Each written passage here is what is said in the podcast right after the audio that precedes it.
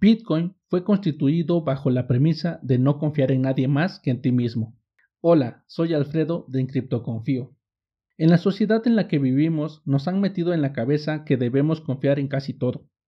Por ejemplo, en los que hacen las leyes, en los políticos de turno, en los banqueros o en cualquier institución, porque de acuerdo a lo que nos han enseñado, ellos tienen valores éticos y morales que impedirán que cometan actos nocivos que afecten a los intereses de todos. Pero en realidad no es cierto. Al final, los que integran estos grupos de poder de un momento a otro terminan robando y escupiendo a la confianza que según nosotros depositamos en ellos. Es cansado ver los ciclos que se repiten una y otra vez. Y siempre te dirán que debes confiar porque no queda de otra, convirtiéndose en una manía y un hecho predispuesto en que en algún momento los depositarios terminan cometiendo fraude, actos de corrupción y demás, llegando al punto de que los miembros de la sociedad lo normalizan y ya nada se les hace raro. Nos han hecho creer que la confianza es la piedra angular que se supone sostiene a la sociedad civilizada que ha pactado un contrato social, pero es natural que se normalicen todos los actos que acabo de mencionar. Solo reflexiona por un minuto sobre qué es la confianza desde tu perspectiva. No es muy complicado, ¿verdad? Todos creemos que la confianza es valiosa y que podemos mostrar nuestros secretos más íntimos sin pudor o miedo ante determinadas personas, pero no siempre. Según la entre comillas confiable Wikipedia, la confianza es la creencia en que una persona o grupo será capaz y deseará actuar de manera adecuada en una determinada situación y pensamiento. Todo esto fundamentado en acciones y valores. Como verán, no es complicado definir la confianza entonces. Lo que sí es complicado es saber dónde depositarla. Pero no te preocupes, los grupos de poder ya te insertaron el chip de que no hay problema, puedes confiar en ellos. Entonces, podemos concluir que vivimos en un mundo basado en la confianza y donde nos han inculcado que confiar es bueno. ¿Por qué? Porque así nos los dijeron y no debemos cuestionar. Pero ahora, ¿qué pasa con Bitcoin y esta nueva forma de economía basada en la desconfianza? Con Bitcoin la premisa es sencilla, no confíes, nunca debes de confiar en cualquier actor, a no ser que seas tú mismo. Todo se debe verificar en Bitcoin, puesto que siempre hay que presumir que los actores con los que interactuamos son maliciosos, aunque no lo sean.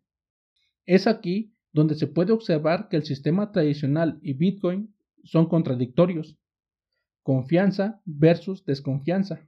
Entonces, lo primero que se tiene que aprender es a no confiar y por ende a verificar. La transparencia hace más sólido a Bitcoin comparado con cualquier economía tradicional, donde la confianza lo es todo.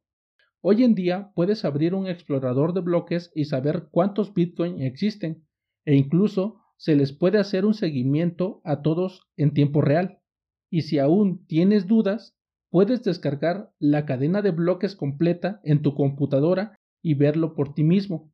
Con esto, nadie más te lo va a platicar, más bien tú lo vas a verificar. Te pongo un ejemplo. Supongamos que te quieren intercambiar Bitcoin por un producto.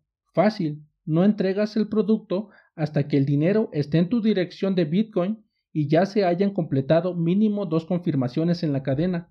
Con esto, esa transacción se vuelve irreversible. En el ejemplo, tuviste que verificar que se hayan completado las dos confirmaciones para que tú hayas liberado el producto. Como podrás notar, con Bitcoin todo es desconfianza, así que tiene que ser considerada por ti de hoy en adelante como un factor fundamental en Bitcoin y en tu vida cotidiana. Que no te digan que ser desconfiado es malo, ya que es una falsa premisa.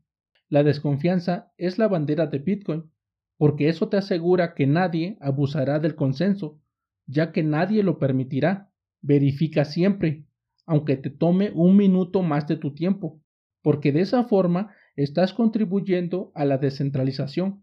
La transparencia es todo en Bitcoin. Ahora basta que pongas de tu parte. Y como siempre, no solo te quedes con lo que digo, haz tu propia investigación y claro, no confíes, verifica. Es más, llevemos esta frase más lejos.